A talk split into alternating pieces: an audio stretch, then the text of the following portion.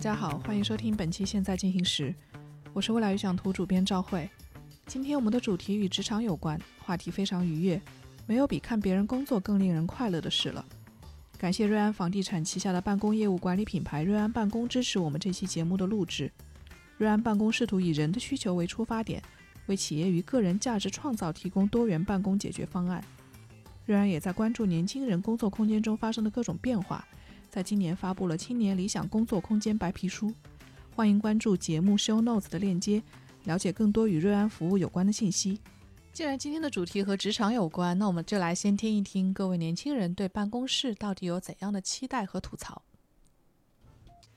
我是伊莎，之前我一直是在出版社工作。其实出版社的工作环境和重版出来编辑部的故事里面演的还是挺不一样的。大部分时间呢还是很安静的，没有那么多聊天的场景，因为图书编辑还是很需要有一个沉浸式的看稿环境，所以呢，平时我们在工作时间是不大讲话的。所以有一次我有个同事的家属来办公室给他送东西，就发现，哎，这里怎么这么安静，完全没有人在讲话。所以回去他就跟他说，哎，你们同事关系都不太好吧？怎么都不交流？其实并不是这样，但确实我们平时的这个交流都是在。线上去完成的，即使同事跟你坐的特别近，他就在你隔壁或者就在你背后，他也不会站起来或者说转过身去跟你直接讲话，都是在 QQ 上面敲字。所以我也是花了一段时间去适应这种方式。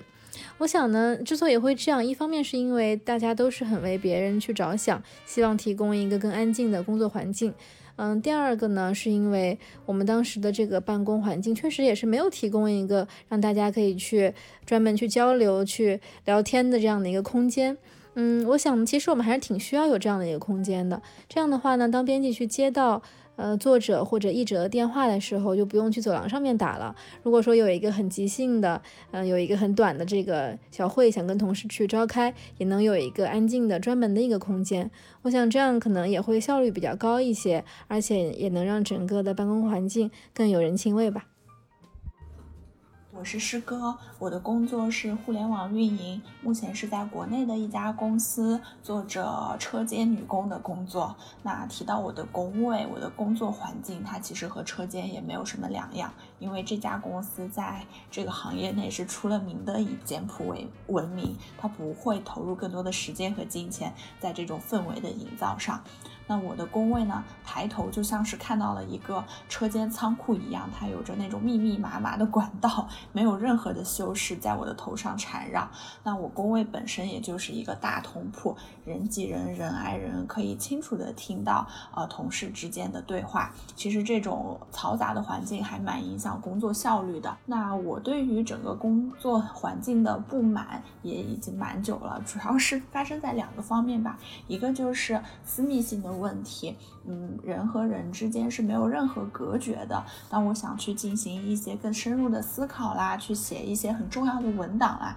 那那个条件其实是降低人的效率和抑制人的思考的。另外呢，就是很缺少人文关怀。当我晚上十点多还在公司加班的时候，我抬起头看到那个巨亮巨亮的 LED 灯光的时候，我就知道我今天的情绪特别特别的暴躁。回家之后又要缓很久才。能够平静下来，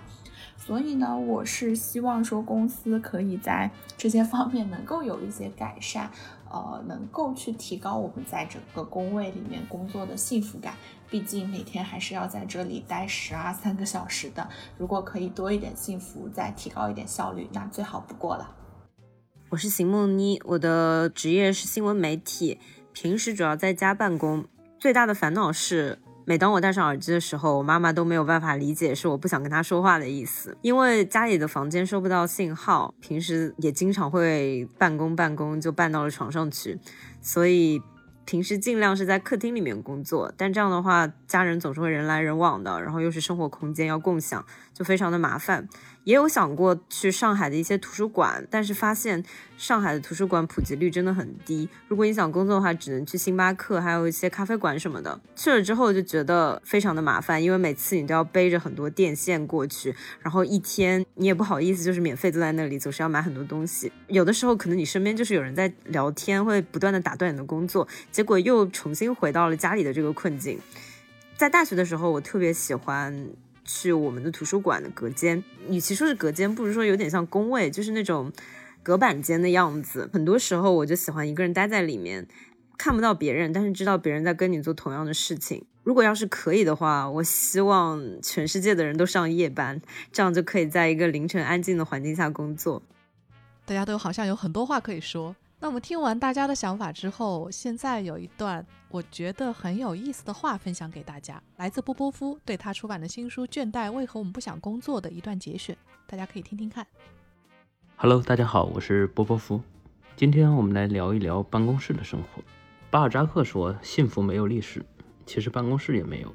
在二十世纪之前，所有西方伟大的文学作品中，几乎没有描写办公室生活的。”我想应该是因为办公室的生活实在是不值一写，起码在那个年代是这样的。你想象一下，大家都穿梭在阴暗窄小的地下室里面或者半地下室里面，工作的人都是那些数据员，抄抄写写。这些人要么面黄肌瘦，形容枯槁，要么肚子大的快要垂到腿上，反正呢，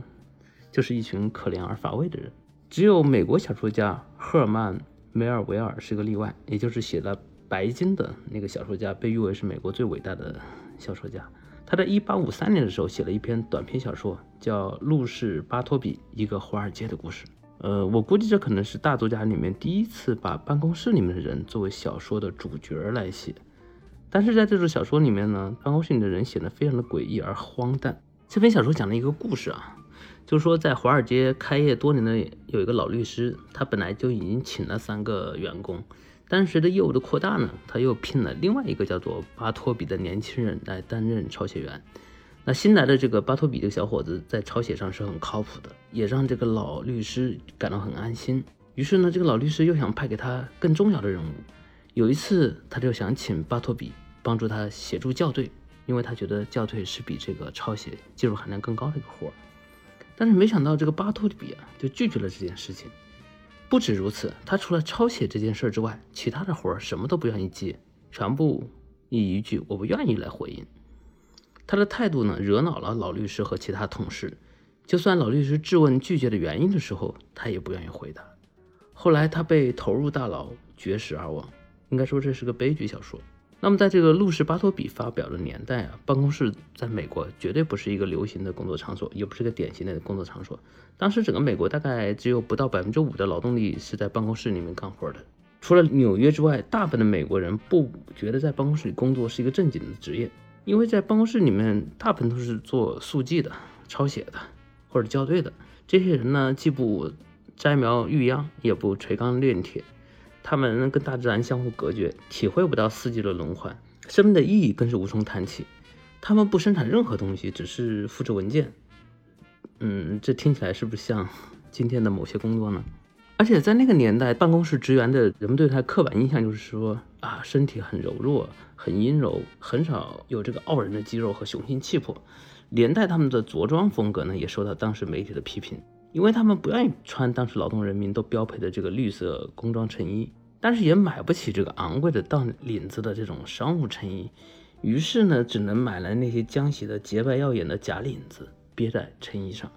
那白领这个词也是这样来的。所以就从那件假衬衣开始，人们对这个白领阶层充满了这种欲罢不能、无法克制的戏谑的冲动。无论是艾伦坡的小说，还是后来斯科特·亚当斯开创的这个戴伯特尔漫画啊，以巴托比为代表这种。办公室职员的丧啊，一路从这个十九世纪传到二十一世纪。那我们知道，这个办公室的文化其实最早是源于美国。那美国人发明了格子间，觉得人们可以在那里孕育他的梦想，是吧？那白领的梦想呢，可能就是关于这个升职加薪这种承诺。只不过对于大部分人来讲呢，是十梦九空。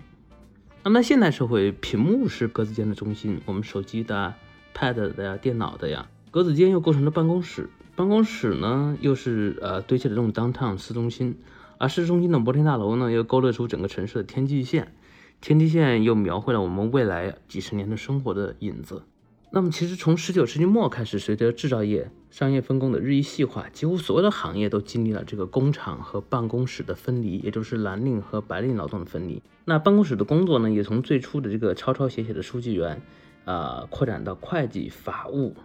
财务等等等等数百种职业吧。那办公室还帮助城市塑造了市中心的概念，也最终成为二十一世纪劳动力最为主流的就业形态。所以，撇开梦想，你选择了怎样的办公室，也意味着选择了怎样的人生。二零一三年，悉尼大学两名研究者的调查结果显示，办公室的这些情况在这些年中并没有过什么样的变化。也就是说，我们今天大部分工作在办公室的人，其实并没有比巴托比感到更幸福。一如这个英国专栏作家米歇尔·古德曼在他的一篇专栏文章中曾这样吐槽办公室哈，他说，在世界各地，随着越来越多的公司采用开放式办公室，那些零距离合作的员工也获得了更多令彼此抓狂的机会。凌乱的桌子、恶臭的垃圾只是个开始，还有其他一些颇具争议的问题，比如说，有的人喜欢大声喧哗，有的人这个带的这个午餐的饭盒，这个味儿特别大。那有的同事呢，身上也是有一股体味儿。那有的人还喜欢占座，特别在会议室，对吧？拿一本书或者拿什么把它给占住，自己也不用。甚至还有人把这个用完了或者损坏的订书机扔在桌子上，等着其他人来处理。那么格子间呢？最初肯定是想打造一个开放交流的办公环境，但是结果呢，我们看起来其实是适得其反的。特别是大家想象一下，现在大部分的这个写字楼的格子间里面鸦雀无声，就好像这个高三的自习室一样。当然前提是班主任在的自习室啊。但是这种开放式格子间的设计呢，对许多公司来说，它的象征意义是很强的，而且成本很低。事实上，因为这种格子间嘛，它们就是像这个养鸡场一样，这个其实大家做的这个密度是非常高的，所以对公司来说，它也是非常经济实用的。但是很多后来的公司，它也用这种格子间这种办公室的一个排列方式，其实只是为了模仿那些非常成功的科技公司。硅谷的这些新兴的科技企业可能不太愿意把办公室按照那种格子间。的方式来排布，他们更愿意按照大学校园的方式来设计。比如说，他们要求员工啊，不一定非要穿正装，而且呢，他可以自由装饰自己的工位，是吧？可以放各种各样的东西，甚至还可以带孩子和宠物来上班。而且在科技公司的写字楼里面，还有健身房、有食堂、有理发馆，甚至还有超市，好像所有的问题都可以在这个地方解决，就有点像我们这个计划经济的这种大院似的这种感觉啊，让年轻人不再想离开办公室。那我们从这个啊阶级斗争的这个角度去看，也就意味着这个劳工阶层放弃了他们的抵抗，因为在这个这么完美的办公室里面，你几乎几乎可以完成所有的事情，甚至有一些这个科技公司的办公楼已经成为了当地的热门景点。那在硅谷是非常典型的，比如说这个谷歌在加利福尼亚山景城的这个公司总部，整个占地是有十二亿亩啊，应该是挺大的。那为了方便员工在公司内部通行呢，谷歌甚至向员工提供免费的这个自行车。而且他们总部里面还有这个有机花园、网球场、运动场，甚至还有沙滩排球场。那另外一个巨头呢，Facebook 在他们这个 MPK 二零的办公园区的总部楼顶上，有一个九英亩大的绿色屋顶，上面设置有一个半英里长的环形小路，屋顶上种了很多花花草草，呃，甚至还建了一个咖啡馆，员工随时可以在上面举办 party。那亚马逊的新总部呢，也是很有特点。他们从全世界五大洲五十多个国家搬来了四百个品种的共计四万株的植物，在他们这个新办公楼里打造了一个超级温室。呃，也有人说这是现实版的亚马逊雨林。那苹果的这个飞船总部，就造型像一个飞船的那个新大楼啊，更是全世界果粉的圣地。有一次，《连线》杂志的特约编辑史蒂芬·莱维被苹果邀请去参观当时尚未完工的这个飞碟。总部大楼之后，他把自己形容成第一批进入侏罗纪公园的游客。那么，因为对硅谷的公司来说，最宝贵的资源就是这个员工的头脑，所以在这个数字革命重塑商业世界的大背景下，这些公司的竞争本质上就表现为抢夺这个优质大脑的竞争，所以就激发了这个薪资福利的军备赛，特别是这个在围绕着餐厅怎么给员工提供更好的、更健康的食物上的竞赛。那么从一九九九年开始的时候，当时谷歌只有五十个员工，他们就愿意聘请这个加州非常有名的大厨坐镇他们的食堂。那 Facebook 呢有十一个员工餐厅，大概同时可以提供六千个员工在公司用餐。Airbnb 呢还把每日菜单升华到另外一个境界，每天的菜单都是有主题的，有时候是电影主题，有时候是音乐主题。那厨师会根据这主题烹饪这个新鲜有创意的菜品。那尽管如此。硅谷的许多员工过得并不开心。那么，二零一五年呢，有一项针对五千名这个科技公司的员工的满意度的调查显示呢，很多人觉得自己在职场上被孤立，能力发挥有限，呃，面临很多困惑。呃，大概只有百分之十九，也就是说不到五分之一的科技公司的员工觉得自己工作的很开心。大概只有百分之十七的科技公司的员工觉得自己在生活中实现了价值。这可能又是一个乌托邦。当公司作为一种组织形式，它既吞噬劳动力的智力和汗水，吐纳出产品和货币，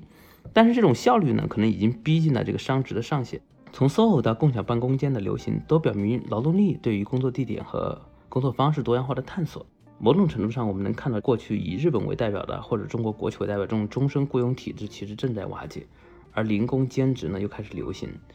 这可能预言呢，就是说我们过去工业时代建立的那一套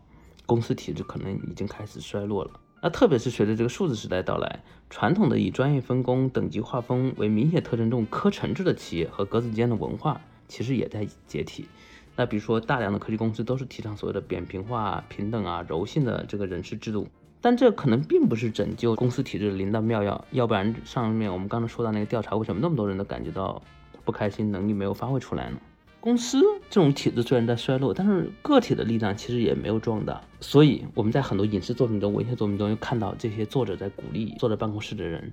要走出办公室，一如走出那个温柔的凉夜。但是对大多数人来说，这个辞职或者走出办公室，这是一件听起来非常遥不可及的事情。因为办公室就像巡游在太空中的飞船，当你你作为一个员工打开舱门之前，你不但需要确认好自己是不是穿好了这个太空服，更需要是你自己的自信和勇气。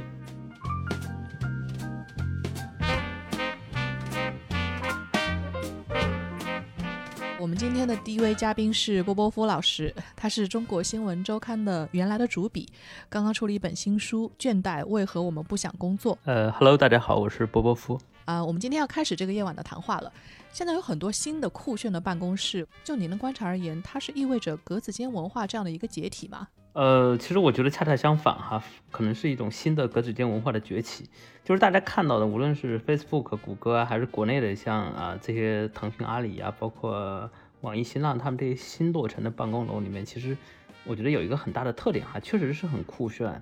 但是我觉得酷炫的部分呢，其实是在它的公共空间，嗯，比如说它那种像 shopping mall 一样那种非常夸张的几十米高的大堂，还有几十种饮品可以选择这种茶水间啊、会议室啊。但是呢，回到那种员工做的这个工位去的话，你会发现它跟传统的写字楼是一样的，嗯，呃，还是那种非常呃严密、规整、整齐的这种布局。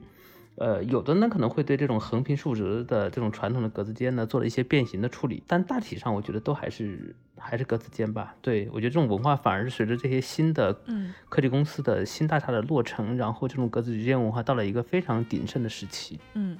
我看到今天早上你也给我发了一个 Facebook 他们那个整个办公室的一个情况，超级酷炫。我讲，我觉得现在可能很多人都希望在这样的一个办公场所里工作。中国的很多年轻人好像自己也会讨论这些情况，大家还是羡慕这样的一个工作状态，是吧？嗯，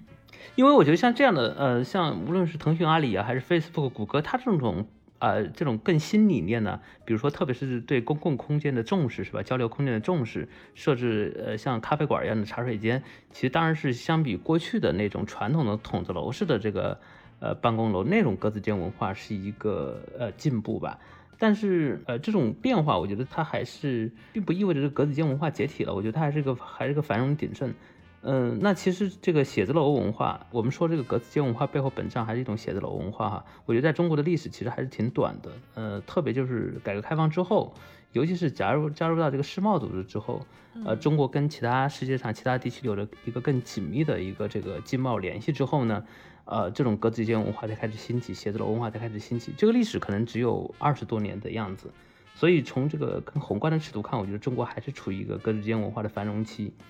呃，但是呢，就是呃，比如说西方，它这个完成它的工业化可能用了一百多年哈，从第一次工业革命开始算起。那中国呢，呃，也许这个路程，我们的快速工业化只用了二十年、三十年，就是相当于把西方一个多世纪的时间，我们压缩了三分之二时间把它完成。但是我觉得这个快速工业化肯定是有问题的。你比如说格子间文化，我们也是相当于在二十年里面迭代了好几次，对吧？然后我们现在现在我们很多公司的这个格子间这种写字楼的这这种这种美好的程度，其实跟啊硅谷那些公司已经不相上下的。但是呃，我们的工作内容或者工作强度可能也是跟他们不相上下，甚至比他们这个有过之而而无不及吧。可能这个工作压力更大。格子间是刚性的，但人是弹性的，有血有肉的。用一个刚性的东西呢，就套一个。有弹性的人，我觉得这个其实早晚也会出一些问题。对。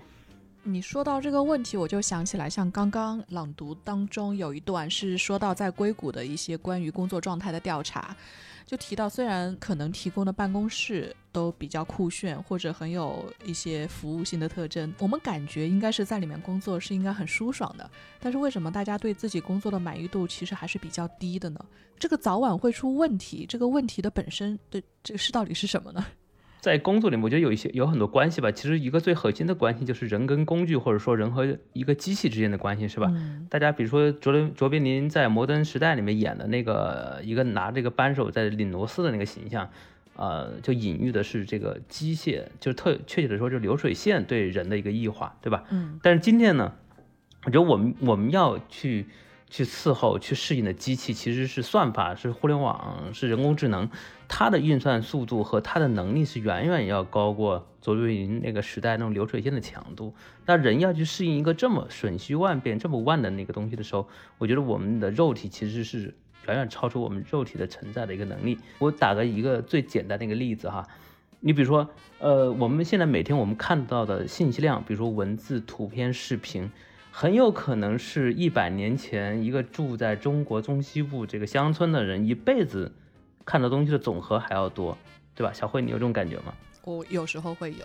因为中国实在是太快了，就是这个还是和和海外还是不太一样，尤其是在中国。嗯、对，就是中国人，他真的是每天他要看到的东西、经的信息太多太多了。就像以前我们有时候会提个概念叫过载嘛，我觉得一一旦你处于一个过载的这个状态下，哪怕你是生活在伊甸园，但你的精神其实会感觉会很累。我觉得应该是这个原因。所以说，它其实和环境没有特别大的关系。就是虽然我们可能会生活在一个豪宅里，或者说有个非常酷炫的办公室，但其实我们遭受的各种工作上的压力和工作本身给我们带来的各种嗯，就是烦恼啊，或者是吐槽啊，它不会因为环境的变化而有特别大的改变。当然，我们会希望有这种环境的一个支撑，去帮助我们去能够去解决一些本来不必要由环境产生的问题。但是大家也不会说把所有和工作有关的问题都归结于环境，这个可能还是一个大的前提。嗯，对对对对，是这样的。如果这样角度去看的话，就是我我们也会听到各种各样和年轻人在办公室、在职场里的各种吐槽。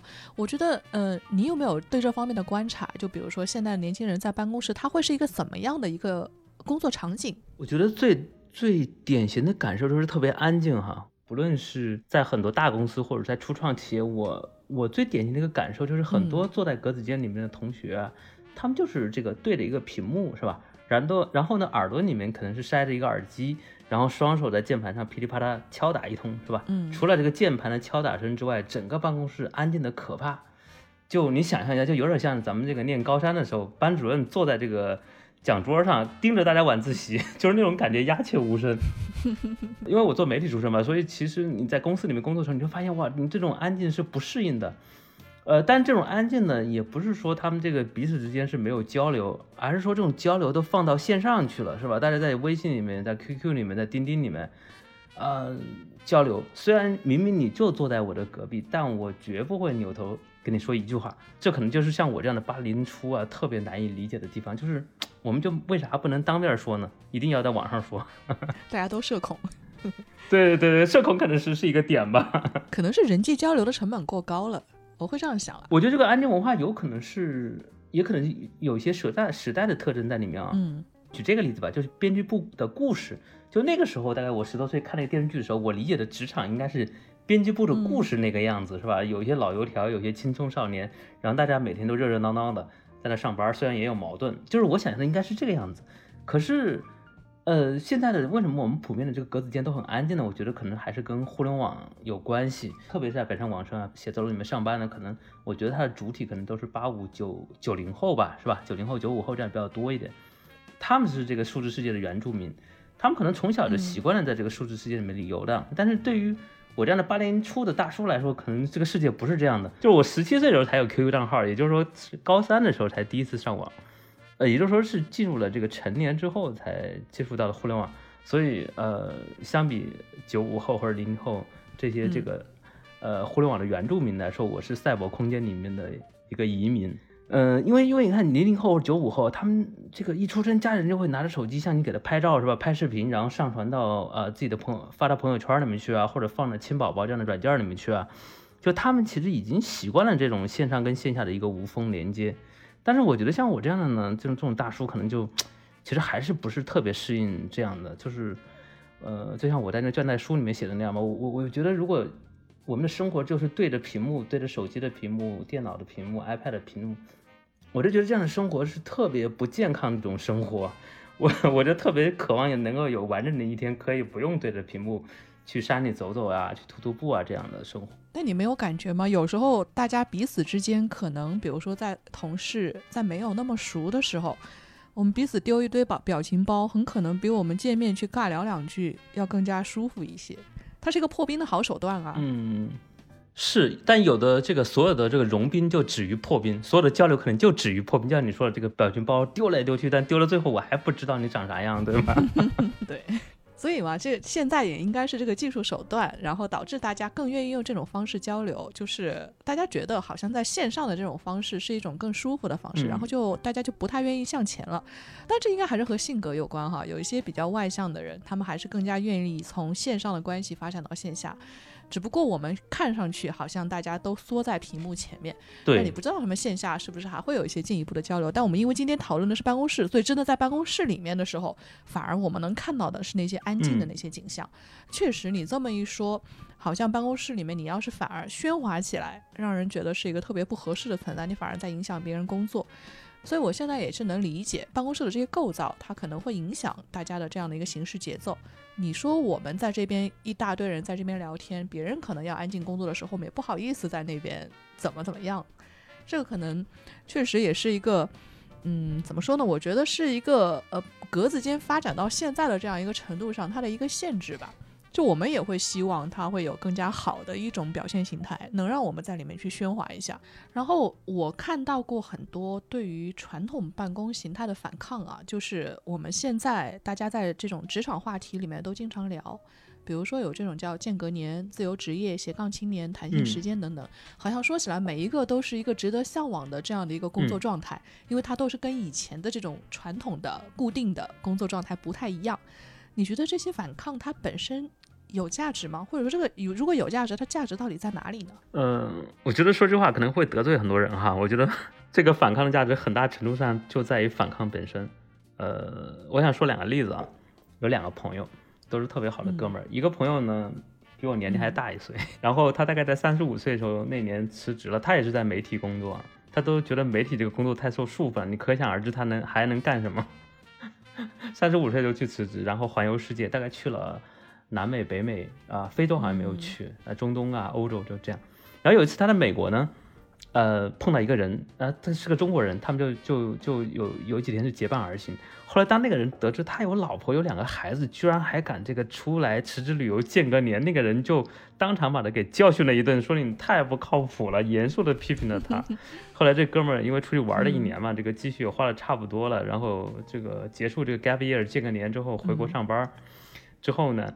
他除了给有些媒体写这个旅行专栏之外，很少给别人提过间隔年，因为他后来自己反思过，他说：“啊，我人到中年，上有老下有小，我居然就给自己放了一年假，他自己也觉得特别内疚这件事情。而且，而且确实是，这是因为他的身份，他的这个社会角色给他带来了一定限制。他是丈夫，也是两个孩子的父亲，然后。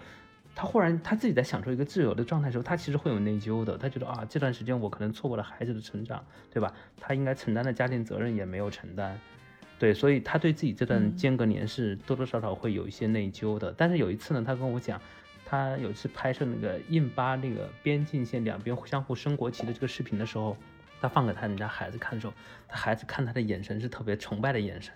然后那一刻他又觉得很满足，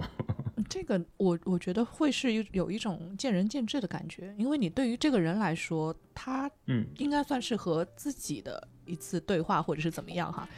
这本身可能会与他的社会角色会产生一定的冲突。那位朋友就是批评他的那位朋友，嗯，你说他站在什么样的？角度上去说呢，他自己也在，不是也在出去玩吗？对不对？那哥们儿也跑出来玩了 吗？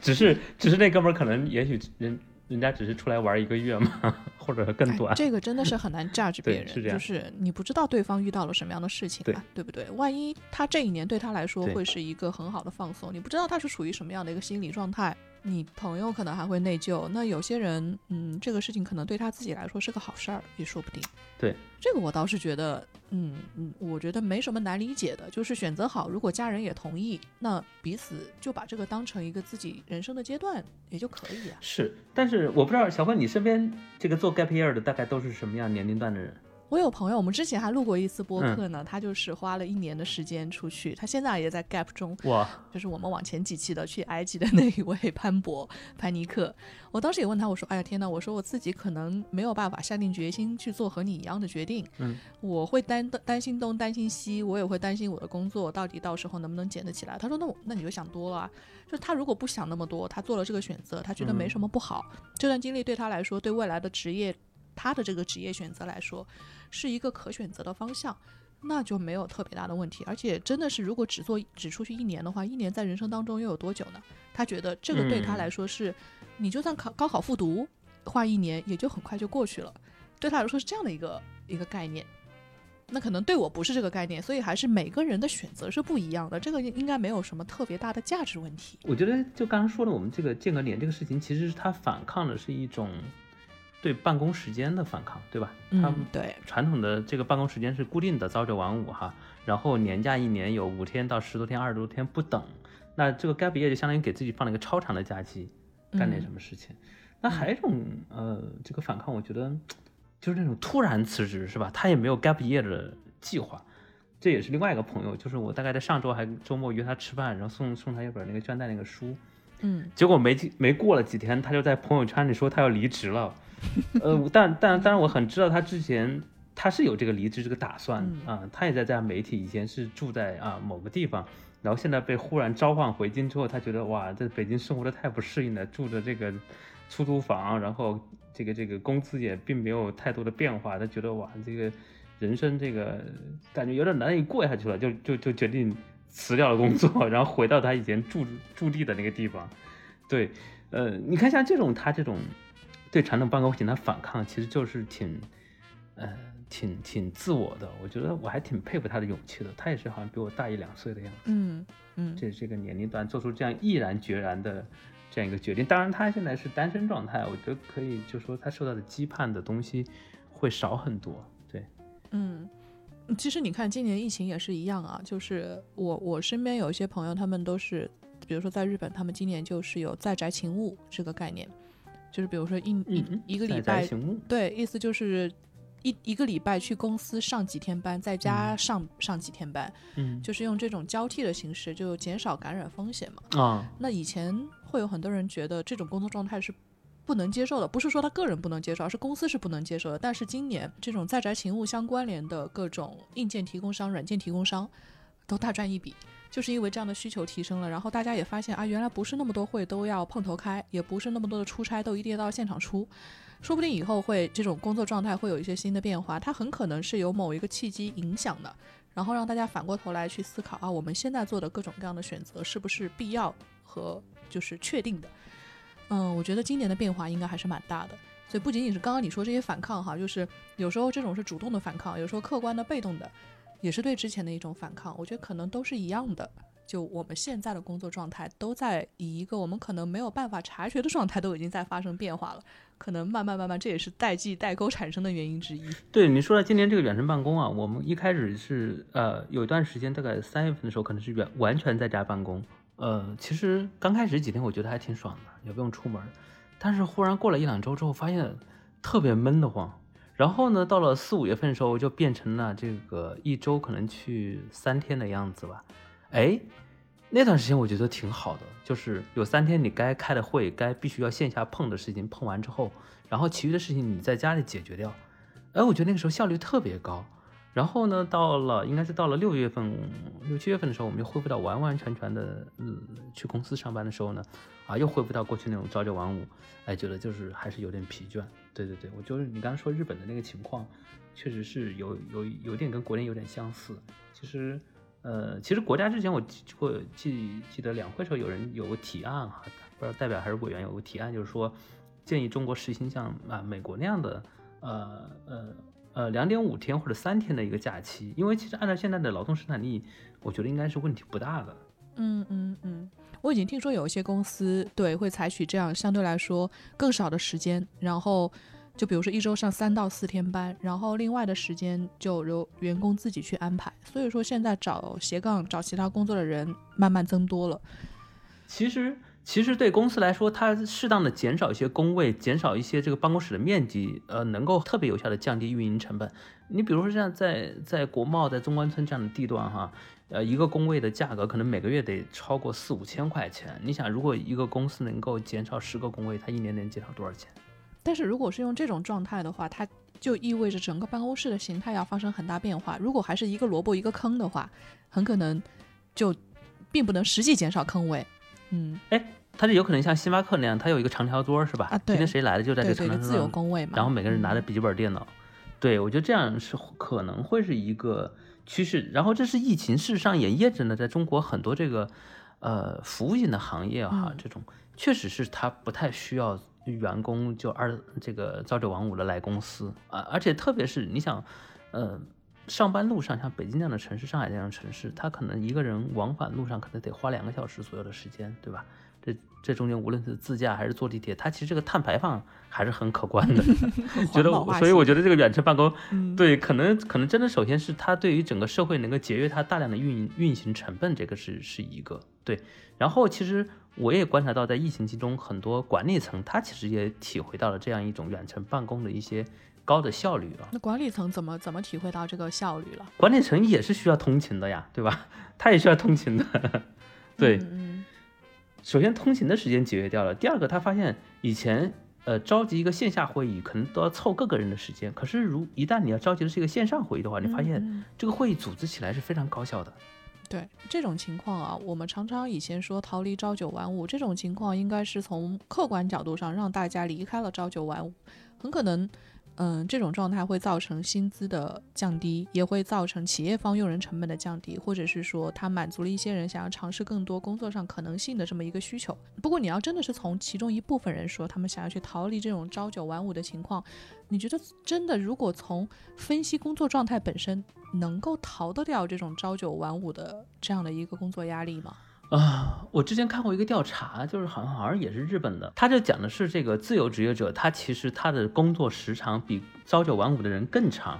因为自由职业者或者说呃是这个这个远程工作者，他可能都是这个灵活工作制嘛，他是按照项目来收费的。嗯，没有人会固付给他固定薪酬，所以他会严重的自我剥削、自我压榨。说的太对了，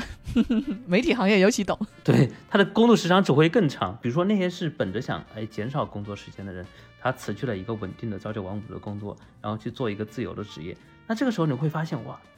啊，结果更累他一天很有可能工作十二个小时，从一睁眼到这个晚上十一二点都有可能。我觉得特别像做媒体行业的，对吧？对，那些内容创业的人。他非常辛苦，然后还有一点，就对更多的其他行业的人来说，我觉得，呃，要想去逃逃离这种朝九晚五的生活，可能还是需要有一个特别强的一个核心技能。你比如说以前这个有一个叫数字游民的这么一个概念，对吧？就是说这些人可以在全世界到处工作，但是我们后来看看这个群体呢，他们主要是程序员或者设计师，他们有个很强的工作技能在里面，这工作技能使得他们可以不去依附某一家公司或者某个平台。他可以就可以拿到很多订单，他自己去去完成，去养活自己。所以这个逃离朝九晚五的一个很重要的基础是你有一个技能，这个技能可以让你很独立的生存下去，这个是基础。对啊，你刚刚说到那个自由职业者，我真的是体会很深啊，就是所谓的。没有这种工作的界限，其实本质上就意味着你必须要随时做好工作的准备。那其实不仅仅是像我们这种偏自由一点的行业，包括你刚刚提到的呃数字游民这样的一个角色，他们应该跟我们差不多，都是这种凭一些技能，然后可以去灵活用使用时间的这些工作角色。如果是普通人，我现在觉得更多的。就是在办公室里工作的这些这这些公司人群，工作和生活的边界已经越来越模糊了。比如说，你看我们朋友圈，大家时而营业，时而过自己的生活，对吧？对就是虽然微信可能会想要推出一些呃偏企业级别的应用，但是大家已经在实际上已经把这些不同的工作和生活上的界限给它抹消了。嗯我们没有人可以把自己完全说这两块我们百分之百没有把它给切开。有些人是做的很绝，但是大多数人我觉得可能都没有办法或者不忍心能够真正切开。对，我觉得现在工作跟生活边界不是模糊了，而且是我感觉是完完全全搅和在一起了哈。嗯，几乎跟就没有什么这这个边界，我觉得根本就没有什么边界。那比如举个例子，比如说啊、你看到一篇很好的公号文章，对吧？这时候有时候你会忍不住手痒转到你的同事在的群里面。啊，你一转之后，如果某个领导点赞了或者发表评论，这个时候哗哗哗，其他同同事们都会来来这个评论这个文章。也许这个时候某位同事正在辅导自己的孩子的工作，某些同事在酒吧里面陪女朋友喝酒，对吧？啊，那这个在、可是在这个微信群里面，大家一瞬间又全部又回到了一个工作的状态。呃，倒不是说这里面某个人是、是是有敌或有恶意主动挑起这种状态，但说我们好像已经习惯这样一个方式了，就是说，呃，这种工作和生活的这种蔡定谔状态吧，这一刻在生活，下一刻我们可能就进入到这个这个这个这个工作中的状态去。我觉得可能还是跟我们现在所处的一个技术环境还是有关系的。就大量的这种信息技术提供给我们的工具，其实确实在提升了我们的效率，但是这个提升效率的速度其实已经超过了这个我们人体的一个一个可以适应的一个程度了啊。比如说，呃，我不知道小慧你你近视吗？你会不会戴眼镜？我带我带，你有没有发现最近这几年你的视力近视程度有加深？有吗？我自己有。啊，我去医院了，医我可能已经年龄到一定程度了，医生每次都够宽慰我说，好像现在还可以，但是应该还是我觉得凭我们现在跟电脑的这样的一个亲密接触度，应该整体视力上不会特别好。对啊，你看现在在在，你看看看周围的人啊，其实你就发现这个中国人的近视率特别高，嗯，对吧一？直都在念书，呃竞争压力大。对，然后工作之后呢，就每天要对着电脑屏幕非常多个小时。然后我自己，我感觉好像每年到这个年龄了吧，还会这个增长个几十度啊，或者一百度就这样。然后验光人就说：“哎，你得注意了，你现在度数已经这么高了。”然后，然后又又会安慰我说：“哎，也不是你一个人这样了，很多人都是这个样子，因为看手机看的太多了。”其实这就是最典型的一个例子，就是说，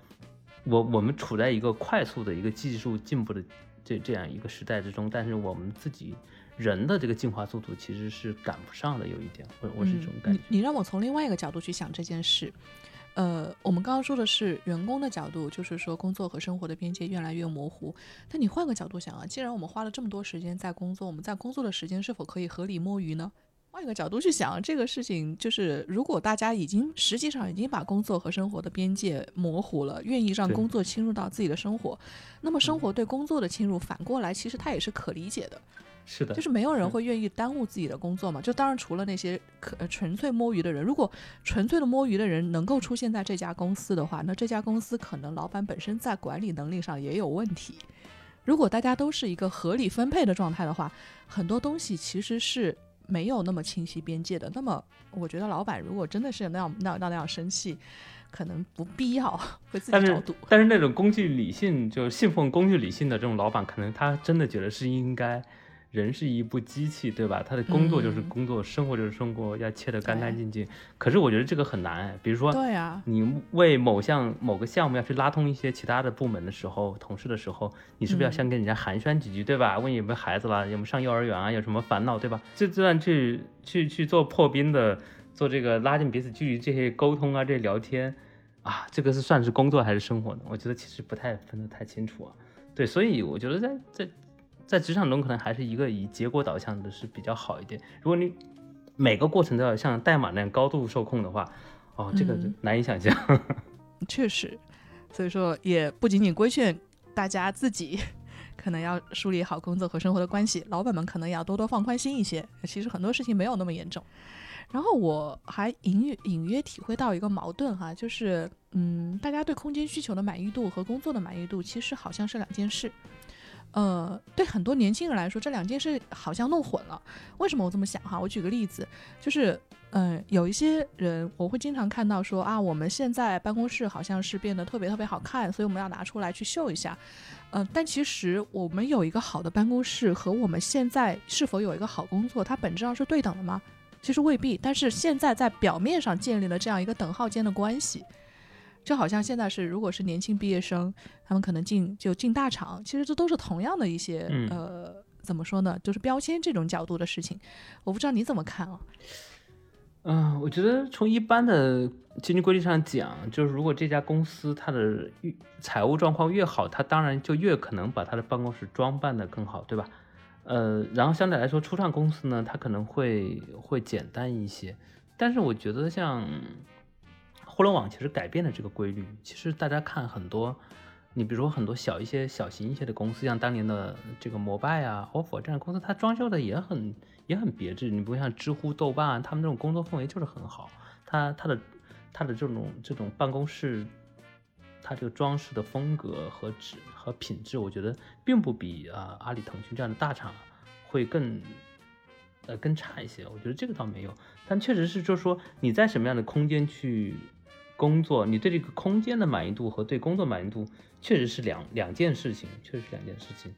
嗯。但也许可能有些同学会把这东西弄混了。他难道你加入一家公司就是因为他喜欢这个公司的前台的设计风格吗？还是说喜欢这家公司的市场？但有有也许有的人可能真是这样的，对吧？对啊，有有有的可能无厘头真是这样的。但但是我觉得更多人可能还是会有他的理性的一个考量在这里面。嗯，有时候我会看到一些呃刚刚入职的年轻人，或者是说社会新鲜人，刚刚大学毕业。然后会说自己因为一些公司的硬件条件而拒绝某一家公司，我真的觉得还蛮可惜的。到底怎么选择呢？你到底是拒绝一个工作的新的前途和机会，还是说去选择一个能让你更舒服的空间？不过这个可能大家想的还是不一样。我记得最早一次我对于，呃，就是办公室怎么样，这个这个就是这个面子上这个考虑，我是有一次在上海搭出租车的时候，那个时候那个上海出租车的司机那个椅背上还有个小屏幕，我就看上面有一个屏幕再去闪一个。办公室的一个什么什么广告，它有有点类似于如今的 WeWork 概念，但是没有 WeWork 做的那么那么的炫酷。然后我当时想的是，诶，什么样的人，什么样的公司会选择这样的一个怎么说租赁起来的一个集合服务型办公室？那后来，呃，我慢慢接触到的这些人变多之后，也发现啊，其实是有人选择这种方式，他可能是一些初创型的公司，可能是小公司，或者是希望能够节省在某些，嗯，对前台或者是这种集约办公上，他希望能够节省更多成本的这种公司。但你说这些公司只是因为规模原因，你就说他做的不好吗？未必，有些公司是做出了非常棒的作品。所以，我我从作品的角度上，我非常尊敬这些公司，但是你也不能去说他在减少办公成本这个行为上就是值得批判的。那换句话说，如果你想要加入这样的一些有魅力的小公司的时候，你只是因为他没有前台，或者是说没有一个好的会议室，会议室都都需要去抢，没有前台会是一个 bug 吗？我们不觉得是啊，但有时候会有人觉得是。你知道我去 Team Lab 的那次去采访的时候，他们也没有前台啊，他们的他们自己做了一套程序，你得在那个地方跟那个机器人去对话，然后帮你去叫到你自己要去找的那个人。省省前台的方式有很多种啊，也有很酷的形式。我我上次去银河 SOHO 有一个朋友他们的办公室，他们大概可能有七八家公司创业公司共用一个空间，然后我一进去的时候就是没有前台，可就在我正在纳闷没有前台的时候，忽然一个小女孩冲过来说：“你找谁呀？”原来前台就是坐在一个普通的工位里面，其实我觉得可能这个东西不是特别重要，但是这个不好说啊，这个因人而异啊，可能有人就很在乎这个公司的前台和前台够不够大，对。哎，这个可能还是对工作本身这个性质的认知，大家有不同的看法。对对对对，是这样的。好的，那我们谢谢波波夫老师和我们来聊第一部分的内容，大家可以先休息一会儿。待会儿第二部分，我们会有两位嘉宾跟我们去聊一聊和职场空间变化以及日本职场相关的话题。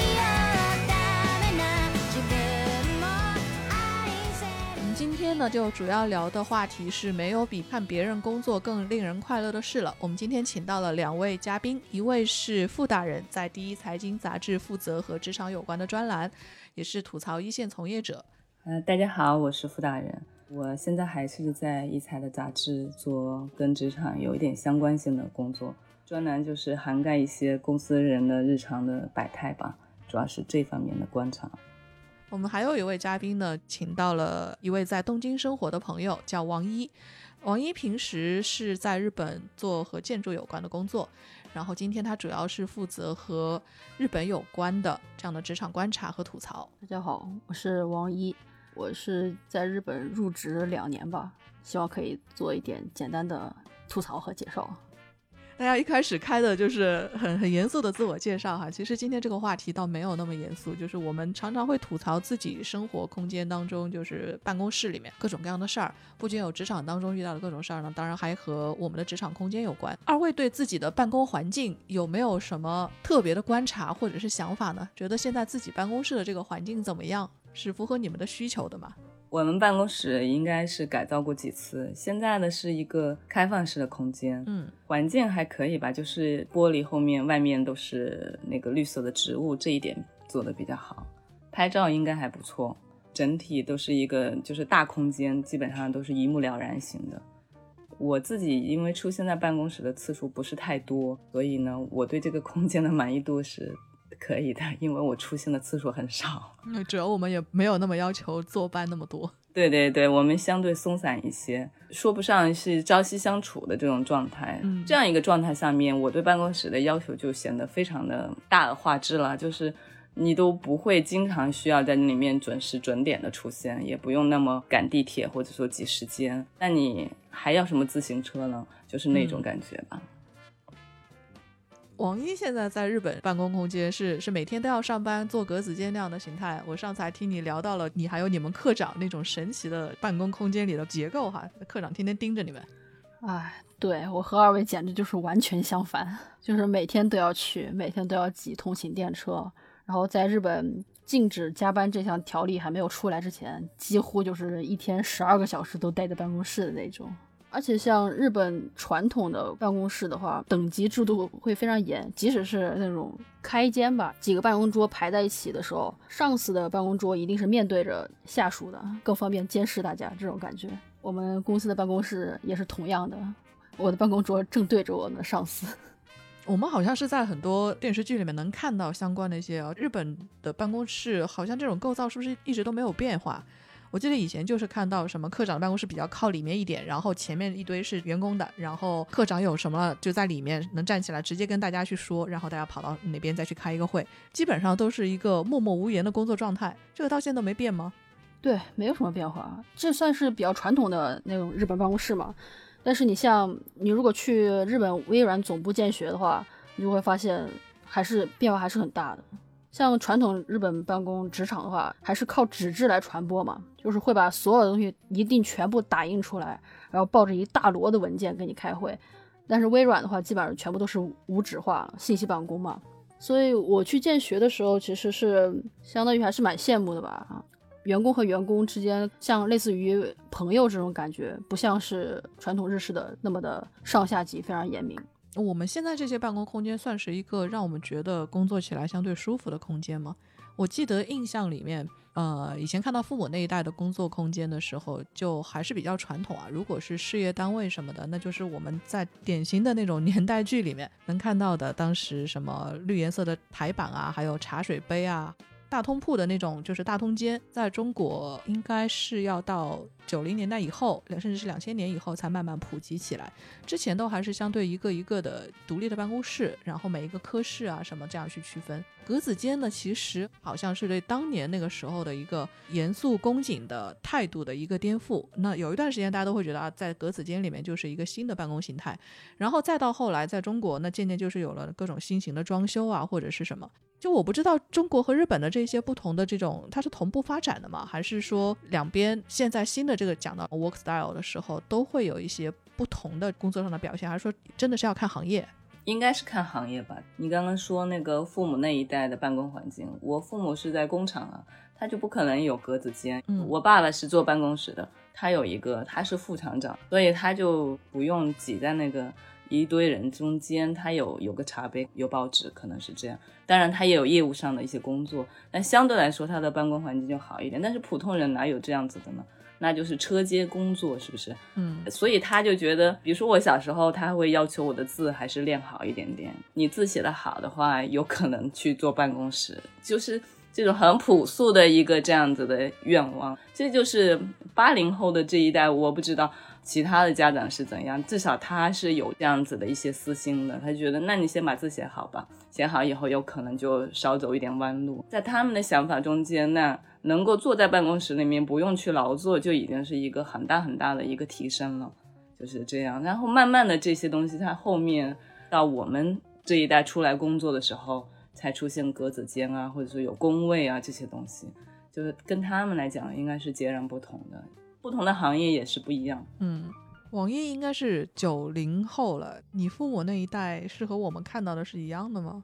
我妈妈是医生，我爸以前是当兵的嘛，所以就经常不在，我妈就经常把我带到医院去，所以我小时候还经常去她办公室里给她挨着，所以对那个绿台板印象真的是非常非常非常深刻。我妈那个办公桌就是上面垫了一层玻璃，然后底下压着很多什么资料啊、旧报纸啊之类的这些东西，蛮像老师的其实。那绿台版就好像是当时的一个个人性格体现版，那每个人台板下面压着不同的东西。对对对，所每个医生下面压的东西都不一样，还有人压着自己的采访。医生会压什么呀？各种病例、案例这些东西吗？那倒不会，那个会压一些新闻上说什么出现的新病例啊，还有一些会把自己也是会像现在的人一样，把以前刘德华呀之类的一些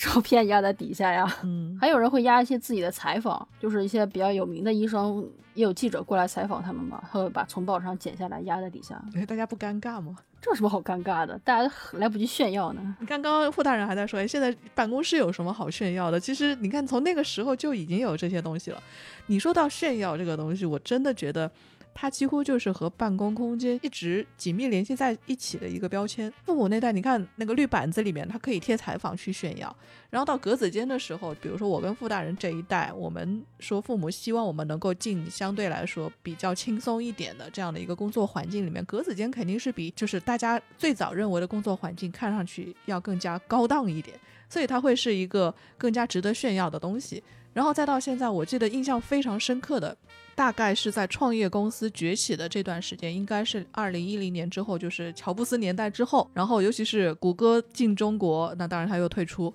谷歌的各种各样的事情，就是他们带来了一种互联网公司的这种风潮，就是创业公司里面要有一个非常炫酷的茶水间，要有很舒服的一些会议室，然后沙发、软垫，然后彩色的墙面，然后可以拍照，最好还要有猫。甚至有些创业公司还会把有猫这些事情放在一个招聘的启事里面，作为自己公司的一个长处。哦，当时是超级看不懂这一点啊。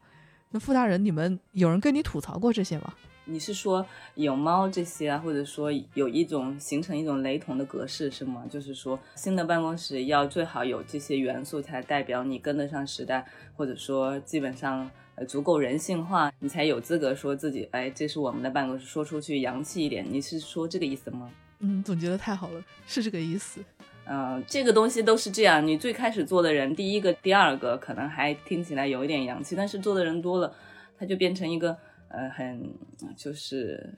不好意思再说的事情吧。而且如果格式如果都太相似的话，就也没有什么新意了，它的格调就终止了。然后像猫撸猫这种东西，如果你办公室很闲，真的很宽松，或者说创始人也好，都很喜欢猫，主创的团队也喜欢猫，那你们撸猫或者是玩一下，这都无可厚非了。但是这个东西它只是说明是一个小特征，就像团队的人都喜欢骑自行车一样，或者说都喜欢干什么一样，它它不足以成为一个。嗯，让后来的人或者让旁边的人看到以后觉得哇塞，哎，他们好嗯好先进哦。至少对我来讲，不是很构成这种吸引力。而且，真的有那么多撸猫的时间吗？然后活谁做呢？然后还不是最后还是要完工，对不对？嗯呃，小清新也好，或者是作为一个怎么讲？是不是现在的人很需要一些这样的时刻来稍微安抚一下自己，或者说跟自己说，哎，我有这样的轻松的时刻，那我今天一天得到一些喘息。如果是这样的作用的话，我觉得也可以，也可以接受。但是反正这个东西不能够把它扩大化，或者把它标志性化或者标签化，那这就没有太多意思了。嗯。现在好好像是周边说办公室有猫的，相对来说这种夸耀色彩没有那么浓了。就是还是说根据自己的一些办公室是不是真的就是养在办公室，或者是怎么样？现在的这些新的办公室标签都有哪些啊？大家都想要在办公室里面去有一些怎么样新的需求呢？就是以我们做设计的角度来说的话，很多甲方会要求说，我们的办公空间需要有私人的空间，也需要有公共的空间。然后这个公共的空间呢，又不能太公共，就是它既可以保证私人需求，又要保证小组讨论的这样一个需要。同时，这个办公室还需要有一个可以让人放松的一个地方，休息 space 嘛。有一些公司还需要有一个可以阅读的、放大量书籍的一些地方。可能这个就是现代的一些办公空间所带来的一些需求吧。至于我自己的话，其实我更想要一个。一小块空间，这样的话可以方便我们，就是贴一下自己喜欢的一些图啊，或者是一些资料在上面，可以方便我们去呃开发思维吧。嗯，不过我突然想到了一个事儿，就是之前有呃拍电视还是电视剧的一个剧组打电话到我们公司，说可不可以借我们办公室拍电视，于是我们科长非常非常高兴。觉得如果是可以的话，那就相当于是多了一个可以炫耀的标准，甚至想准备把这一件事情写到我们的 home page 里面。结果就是由于时间对不上，而且剧组表示你们办公室里面建筑模型太少了，所以最后还是选择了其他的办公办公室。我们科长简直痛定思痛呀，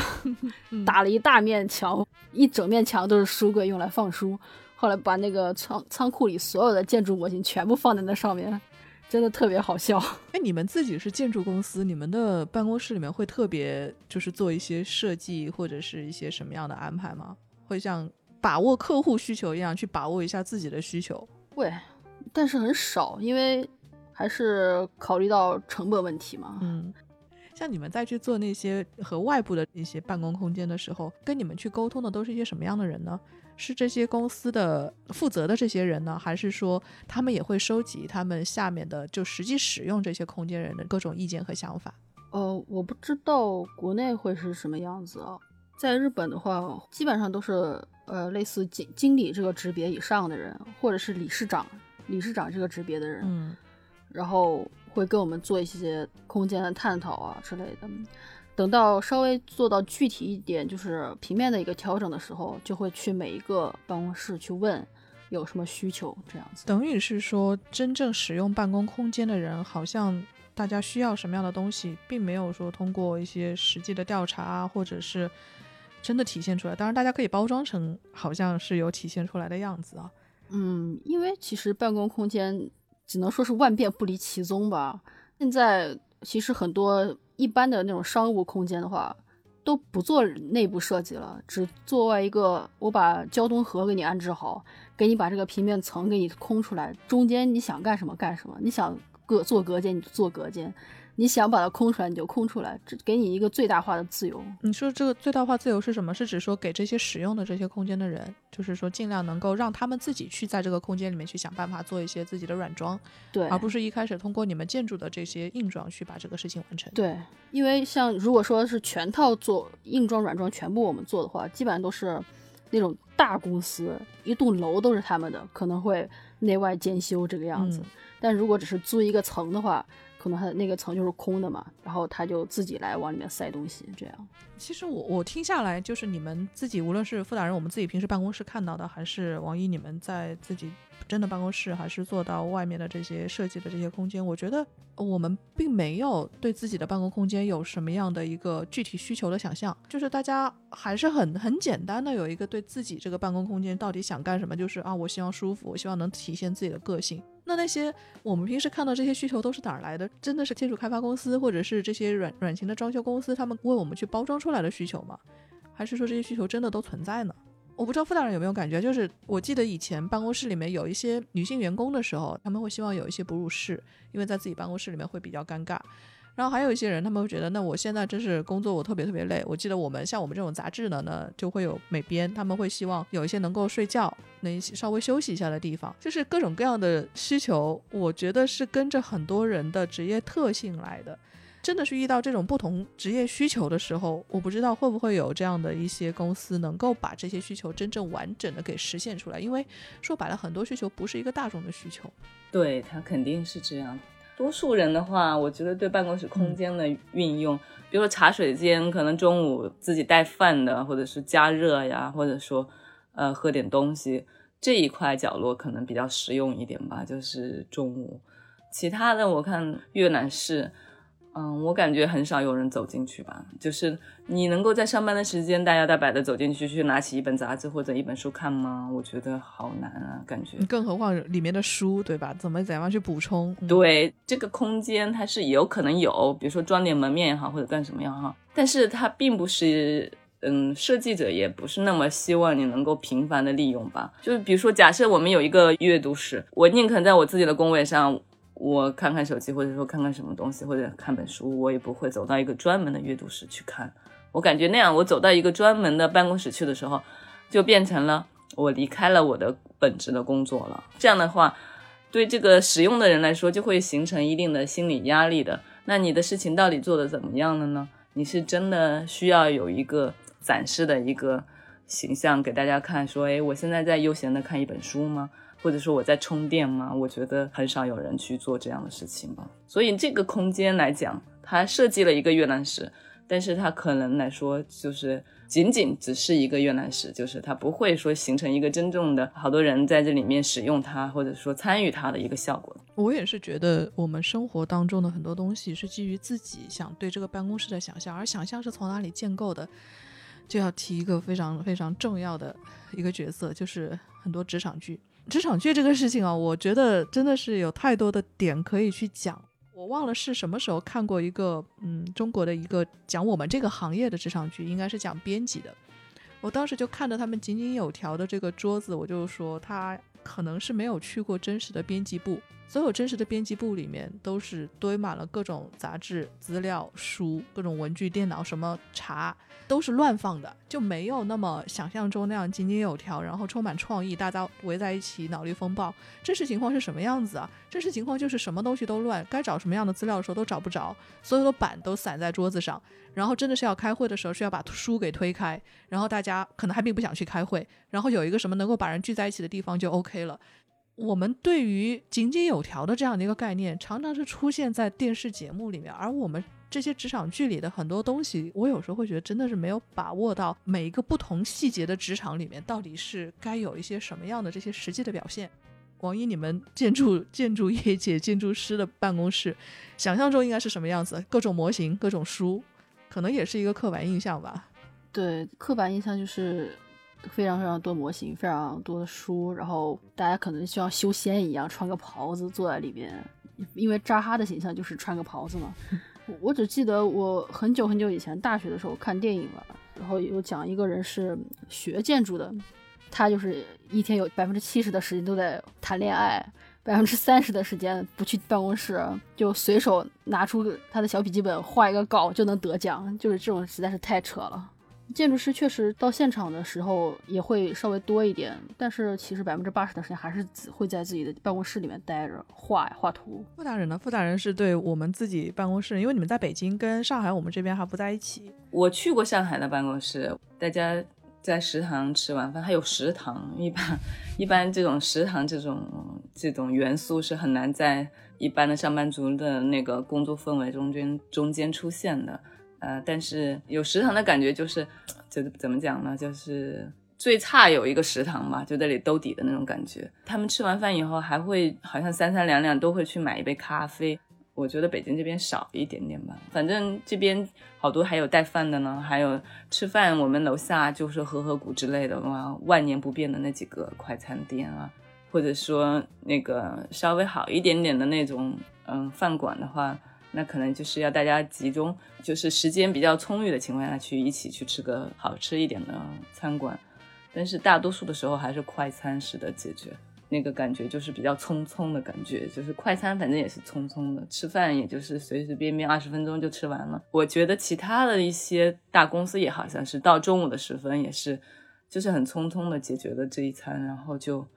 呃，就过去了。我能问一下，国内中午是休休多少时间吗？嗯，好像多数的公司就是不会超过一个小时吧？真的吗？应该不止吧？你想，他如果比如说到十二点左右，然后正常的话是。一点或者一点半开始工作。我印象里面，大家虽然有一个应该需要开始上班的这么一个节点，但是大部分公司不会说强制你这个时候一定要回到工位或者是怎么样，除非有些公司打卡，可能是在我们这个行业会这样。但是我听说很多日本公司里面，他们都是有一个非常就是甚至是错峰吃饭的这么一个非常严格的午休时间，非常严格，非常严格。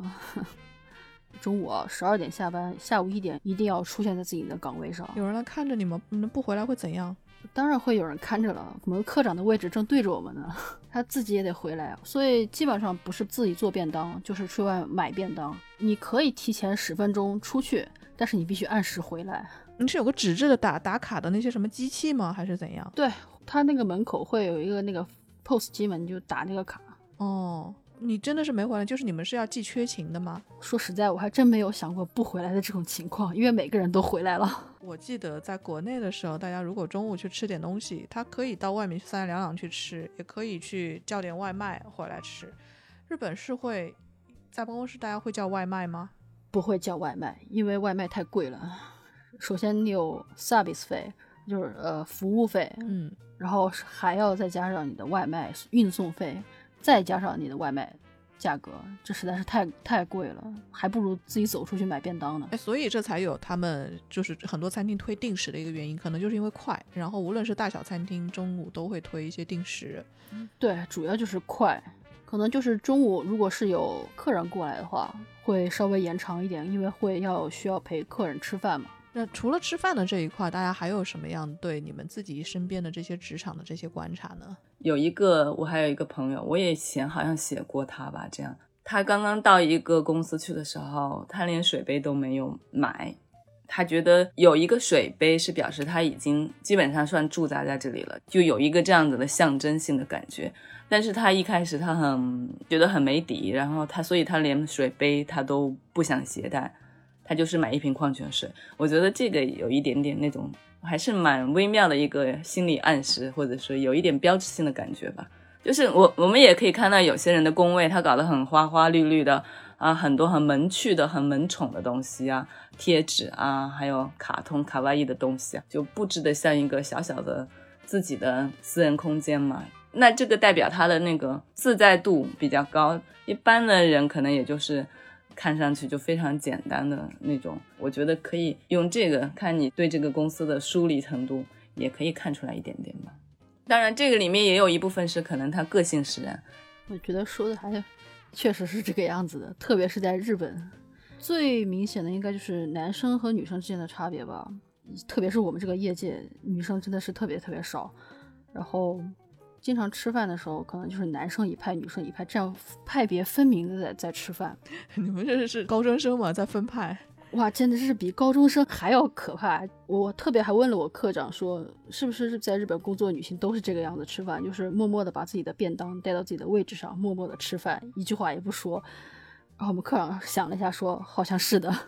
那女生之间互互相说话吗？也不聊天？就几乎也不怎么聊天，真的是不怎么聊天。就我在中间就像异类一样，因为我就很想跟他们聊天。然后我就是试了大概一个月吧，就明明他就在我左边坐着，他就一句话也不跟我说。后来我憋不住了，我就去跟男生吃饭了。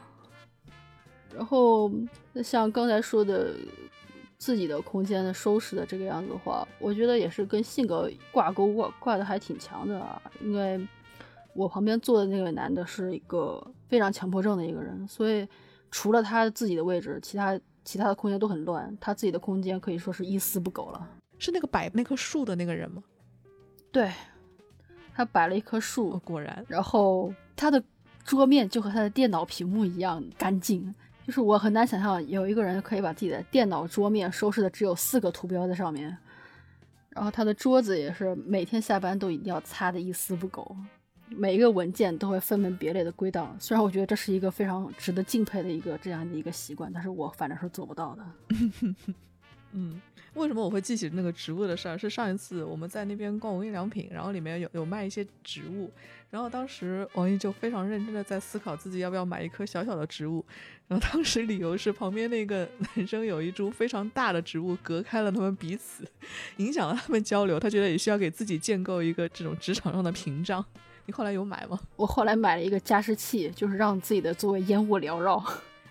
其实这个哈，我听下来是，就是我们所总结出来的这一套东西，反而是一些有一定工作经验的，或者是成熟的，就是了解自己需要什么样的人，他们才能提出来。很多新的人对于办公空间到底应该具有什么样的职能，或者是说这个到底应该有怎么样的一些该有的这个东西，或者说缺乏什么东西，他们可能并没有一些那么深刻的体会。嗯，所以我觉得这个东西中间可能会存在一些断层。然后就好像刚刚你们说的那个，我记得很早以前啊，就是我们有一次办公室还在上海同乐坊的时候，我们那个办公室里面最大的一个问题，你看这就是出于一个经 经验的角度去说，就是是厕所。有谁能想到当时的那个我们自己在装修的时候就在想啊，那厕所不管怎么样，大家轮着用呗。